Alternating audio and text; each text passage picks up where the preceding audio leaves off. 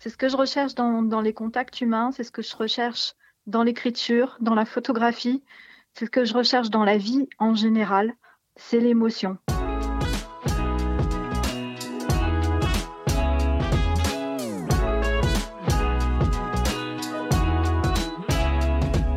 Pour cette nouvelle saison de Vive Passion, nous allons voyager en littérature. Je me lance à la rencontre d'autrices et d'auteurs qui suivent les ateliers d'écriture de Laura Vasquez. Au premier jour du confinement, en mars 2020, la poétesse et romancière marseillaise a lancé des ateliers d'écriture en ligne, entièrement gratuits et incroyablement riches d'enseignements. Accompagnés d'une médiation complète et instructive, les ateliers d'écriture de Laura Vasquez réunissent toujours chaque semaine, deux ans après, des milliers de personnes à travers le monde francophone. Ils disent non seulement le pouvoir rassembleur de la poésie dans le monde d'aujourd'hui, mais surtout, ils proposent de le décrire avec une multiplicité des voix qui suivent ces ateliers. En émergent des découvertes, des échanges, des passions, des collaborations et même des naissances. L'an passé, la revue Miroir a vu le jour. La revue en ligne est gratuite. Elle publie uniquement les textes des autrices et auteurs qui partent de l'impulsion créatrice des ateliers d'écriture de Laura Vasquez. En miroir, je me lance aujourd'hui à la rencontre de ces autrices et auteurs, parfois confirmés, parfois publiés, parfois artistes ou parfaits amateurs. Tous se retrouvent joyeusement autour du plaisir d'écrire et de partager une émotion collective.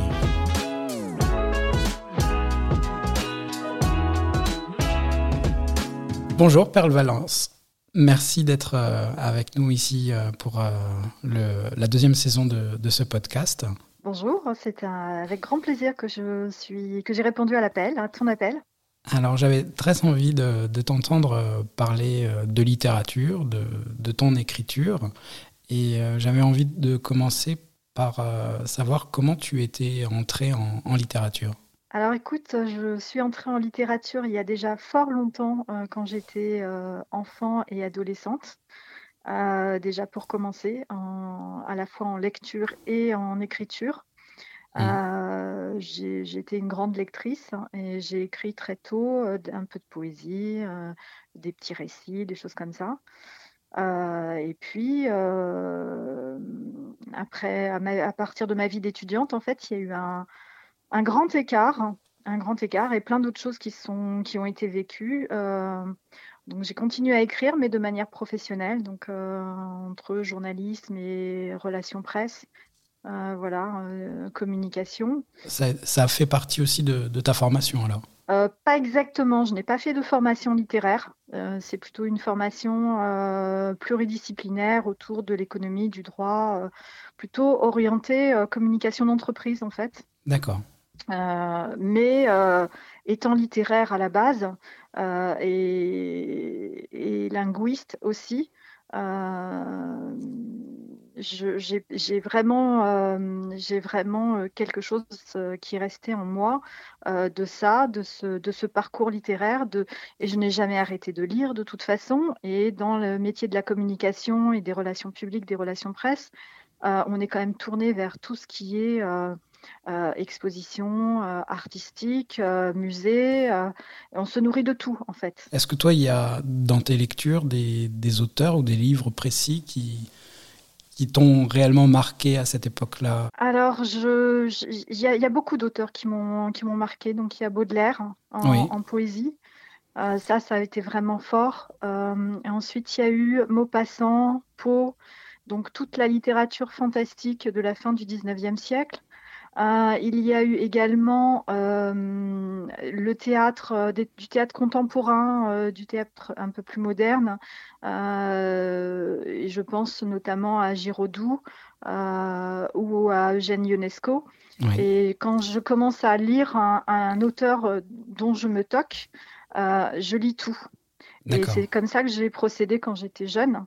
C'est-à-dire que je, en fait, je m'enfilais toute la littérature d'un auteur en particulier. Donc, je, je, je, je connaissais bien ensuite les, les, différentes personnes. Un petit peu plus tard, j'ai euh, aimé en fait rencontrer euh, euh, la littérature américaine. Oui. Euh, de John Irving aussi à un moment donné que j'ai essayé de relire sur le tard, mais ça n'a pas fonctionné du tout. Donc je pense que c'est il y a des moments de littérature, il y a des moments de vie qui correspondent à des moments de littérature et ensuite on passe à autre chose. Effectivement, oui. Et voilà, aujourd'hui, je, parmi les gens que j'aime beaucoup, qui restent beaucoup, qui restent ancrés, il y a Guy de Maupassant et Colette. Colette aussi a été un grand marqueur dans, dans, la littérature féministe hein, et dans sa sensualité aussi, dans sa façon d'écrire extrêmement sensuelle.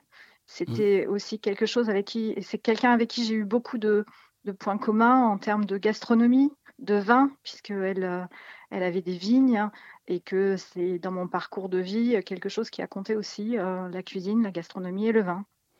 C'est quelque chose qu'on peut retrouver aussi dans, ton écriture, euh, une forme de, sensualité aussi que, que, tu recherches. En tout cas, c'est ce que, ce que moi je peux lire euh, à travers tes, tes, écrits. C'est vrai parce que je suis revenue en fait en littérature par la petite porte de l'érotisme, de la littérature érotique. Alors pourquoi tu dis petite porte? Petite porte parce que c'est considéré encore comme une littérature mineure. Comme, euh, comme, certaines formes de, littérature. Voilà, il y a la grande littérature et il y a les littératures de genre.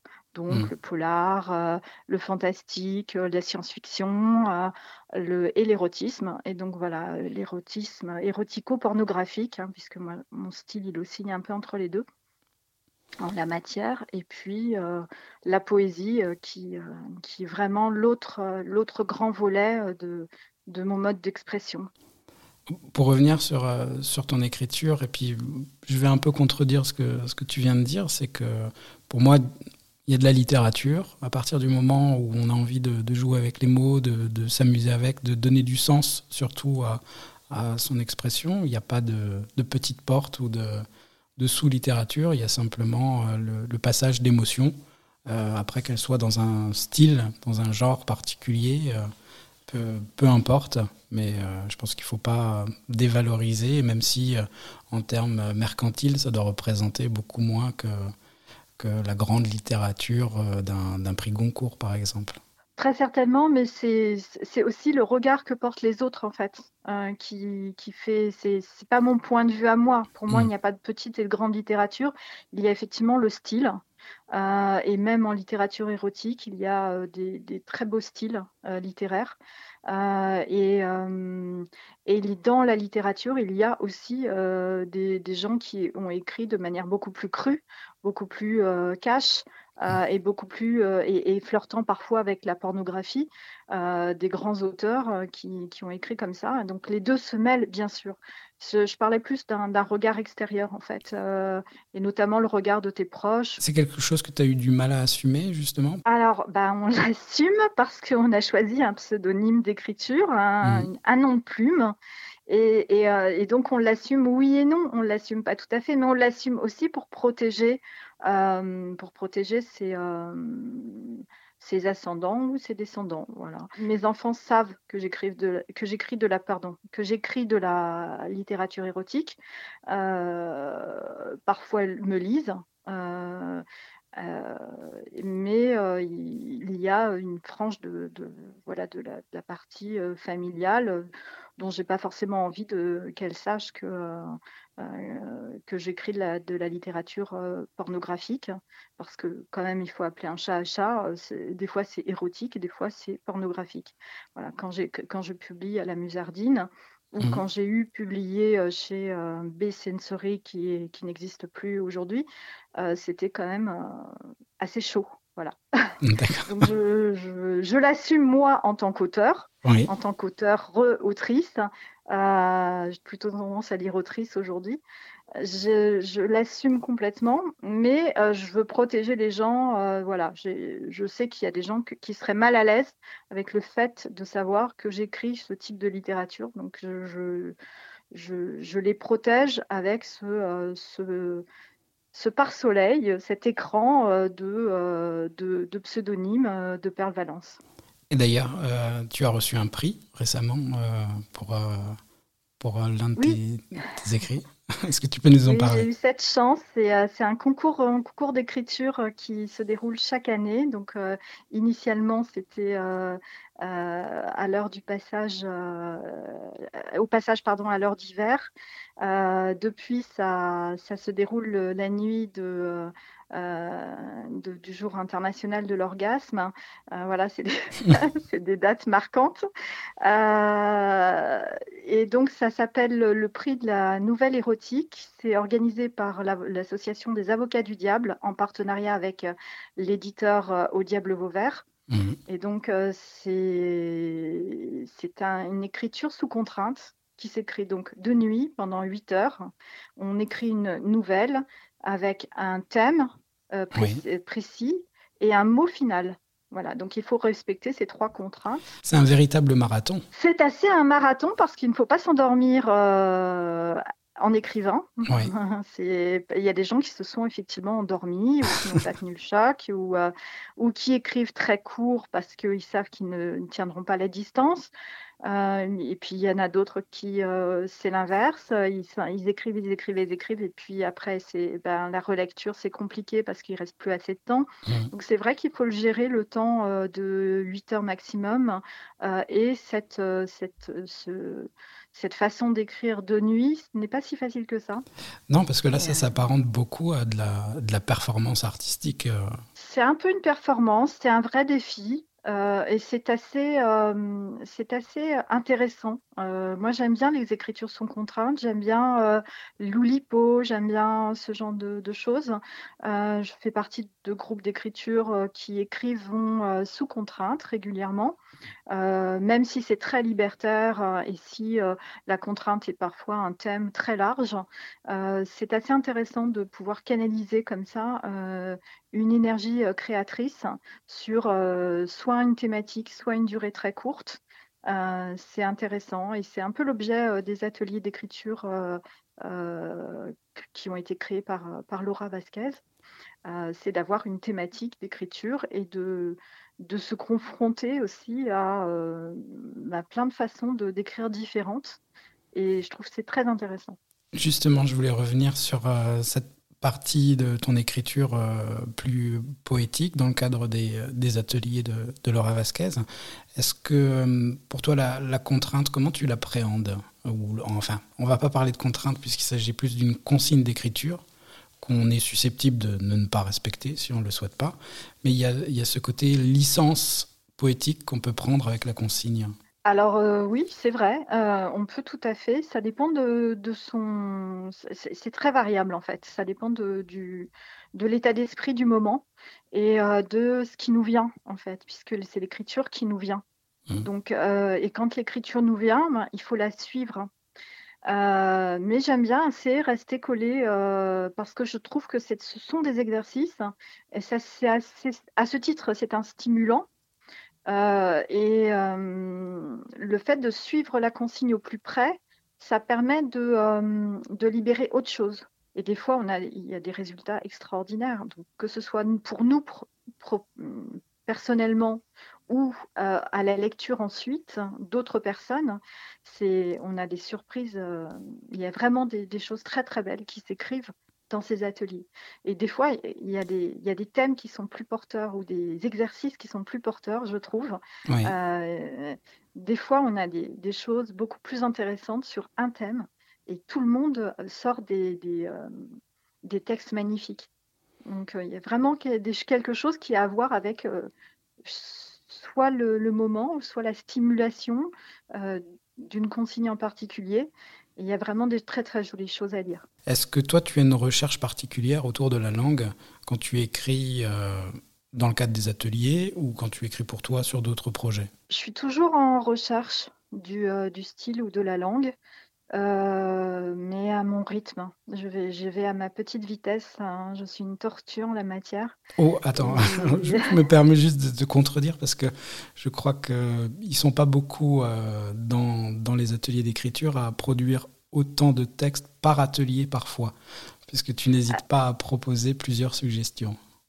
Oui, alors je, voulais dire dans le, dans, le, dans, dans, le temps, en fait, dans le temps du travail de, de la langue, je pense que je suis tortue dans la mesure où je, je, suis en recherche perpétuelle, mais où ça me vient petit à petit, si tu veux, dans le, le long.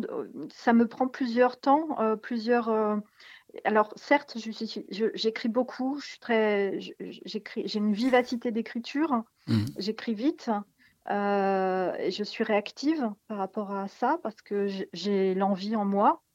Euh, mais il y a aussi euh, cette lenteur sous-jacente en matière de recherche de la langue, en, matière de travail.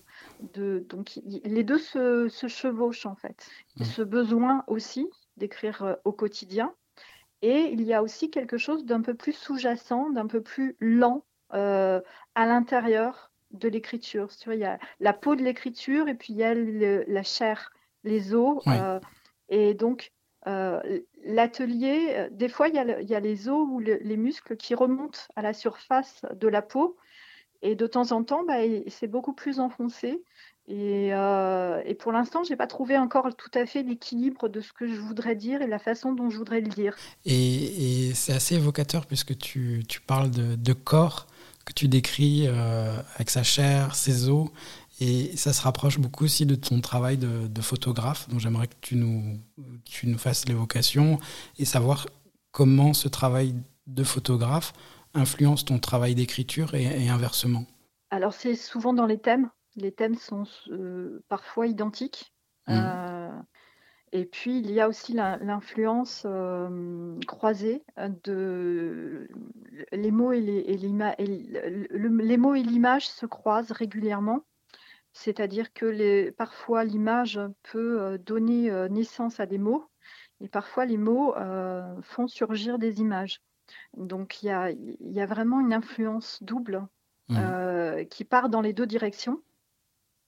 Et puis, il y a des vraies, euh, des vraies rencontres et des vraies thématiques croisées, euh, comme bah, un recueil qui, qui, à ce jour, n'a pas trouvé d'éditeur, mais qu'il faut que je, je, pense que je retravaille, qui est né en fait d'un séjour court dans le Ventoux et qui a donné naissance à une série photographique Mmh et, euh, et, à des textes, à un des premiers textes. Et ensuite, ce travail s'est étoffé autour de ce mot-là, journey, euh, c'est le mot anglais euh, qui signifie à la fois séjour et voyage et journée. Mmh. Donc, en fait, c'est une journée qui s'étire comme un voyage. Et, et là, on, on, parle beaucoup de, de de la nature, de, régions dans lesquelles euh, je vis, de, coins que j'arpente, euh, de la marche, de euh, qu'est-ce qu'on recherche dans la nature, qu'est-ce, que, qu'est-ce qu'il nous vient de cette nature et qu'est-ce qu'on cherche à y oublier ou à se remémorer, qu'est-ce qui fait que la nature nous fait que nous sommes ce que nous sommes. Et voilà, ça c'est un des projets. Il y a d'autres projets autour du corps euh, autour du corps minéral ou du corps végétal. Donc là, c'est vraiment des, euh, représentations euh, de, corps féminin ou masculin minéralisés, donc soit sur, des rochers, soit couverts de cendres ou de terre. et là, il y a, quelque chose d'assez fort qui, rejoint un petit peu euh, l'image qu'on peut avoir de, euh, de l'homme euh, à ses débuts. De, quelque chose de, voilà. une primitivité. voilà, quelque chose de primitif et quelque chose auquel on revient. Donc, soit on est animal, soit on est végétal, soit on est minéral. Et l'homme, il est à la fois tout ça, mmh. et il est homme, et il est humain. Mais quand on perd son humanité et qu'on retourne à cet état euh, de, euh, de, primitivité, il y a quelque chose de très intéressant euh, à, creuser en nous pour, pour retrouver cette humanité au plus profond en fait de, de, de ce qui paraît superficiel. Est-ce que tu dirais que tu as autant ce besoin d'expression par la photographie que par le texte? Dans ta pratique quotidienne, par exemple Dans ma pratique quotidienne, ce sont les mots. Les mots qui, oui, j'ai besoin d'écrire tous les jours. Je, je cherche tous les jours. Il y, y, a ce besoin-là des mots tous les jours. les images, c'est par période. Par période. et puis, j'aime bien photographier, surtout en extérieur. Je photographie peu en studio.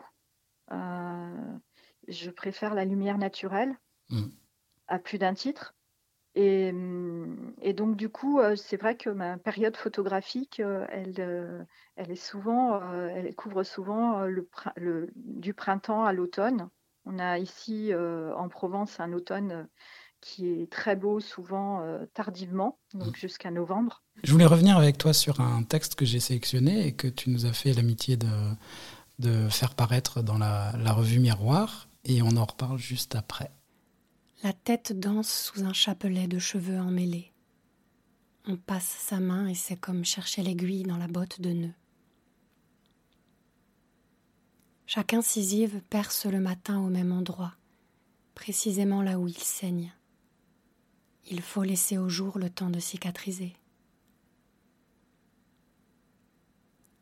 La lumière a des pulsions, fait des zooms exprès, des effets stroboscopiques. Elle refuse de caresser le sol. À la fin, elle se réfugie au ciel. C'est surprenant mais agréable. En plus, elle a une jolie voix. Donc, euh, c'est euh, non, c'est plutôt agréable de, l'entendre. On, a l'impression de le redécouvrir. Comme, comme j'écris beaucoup, euh, des fois, je reviens sur des choses que j'écris il y a longtemps et j'ai pas l'impression que c'est moi qui les ai écrits. Et là, ça donne l'impression, alors que c'est, ça, donne un petit peu la même impression, alors que c'est quand même assez récent. Mmh. Et je pense que c'est effectivement le fait d'une voix extérieure, d'une voix autre, euh, qui le lit, qui le lit, euh, qui le lit bien, qui le lit peut-être différemment de la façon dont moi je l'aurais lu. Mais du coup, c'est, il y a un phénomène d'extériorité qui est assez intéressant et qui est qui, laisse supposer que finalement, euh, la poésie qu'on écrit soi touche vraiment, véritablement les autres, euh, les touche physiquement, mmh. Puisque c'est incarné en fait. La voix incarne les mots. Et ça, c'est très intéressant. Et hier, j'ai eu un message qui m'a touché vraiment.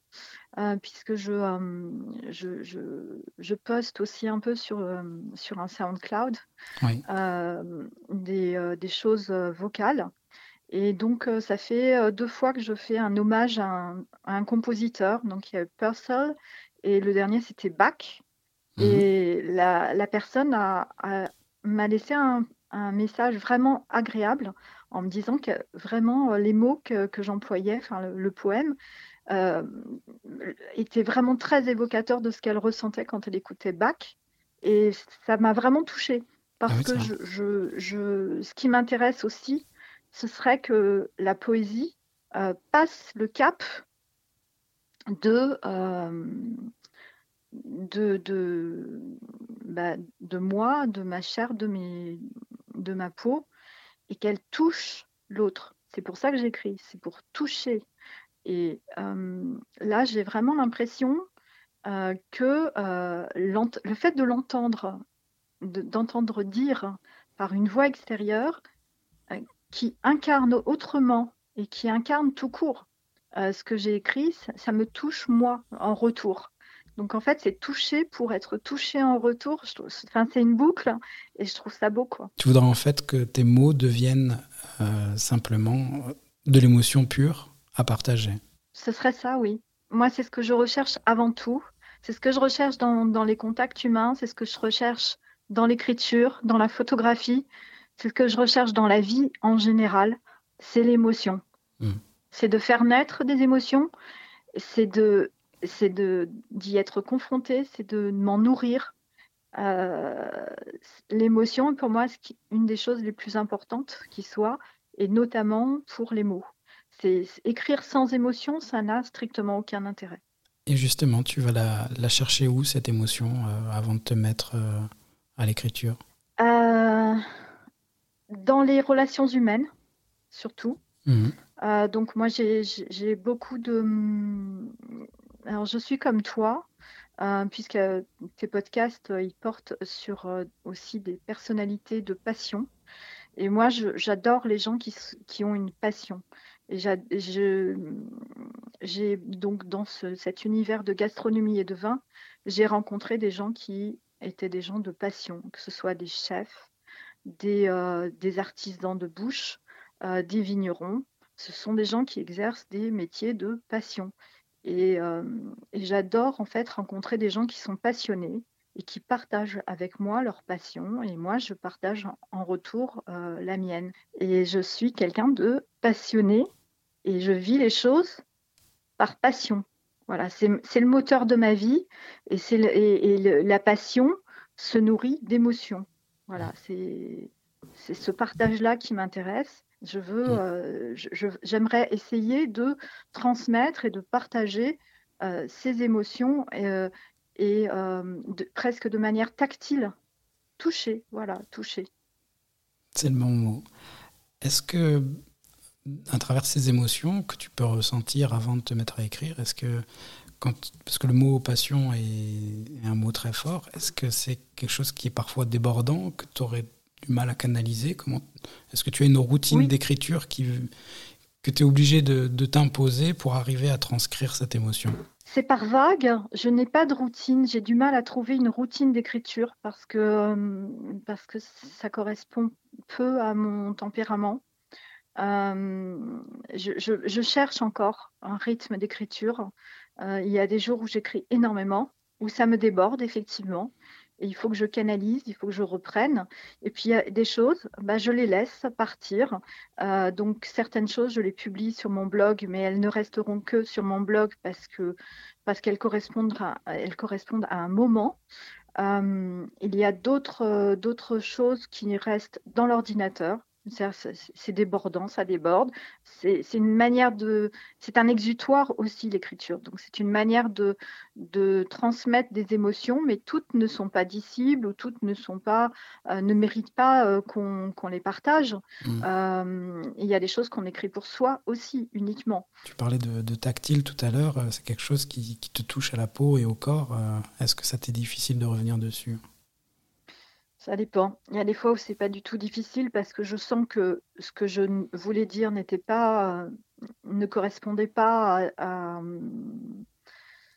qu'il y avait quelque chose qui ne collait pas en fait. Euh, donc on s'en rend compte a posteriori ça.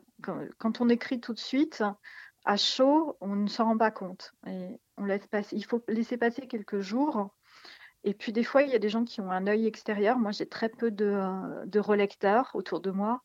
Mais il m'est arrivé effectivement qu'on me dise ah bah tiens euh, tel recueil euh, ce serait mieux s'il était expurgé de tels et tels euh, éléments il gagnerait en puissance etc mmh. donc donc ça c'est des aides aussi précieuses puisque ça te permet de, retravailler certains textes et, un, un, regard extérieur est parfois nécessaire. Euh, pour te dire euh, que, que tu fais fausse route à tel, tel, endroit.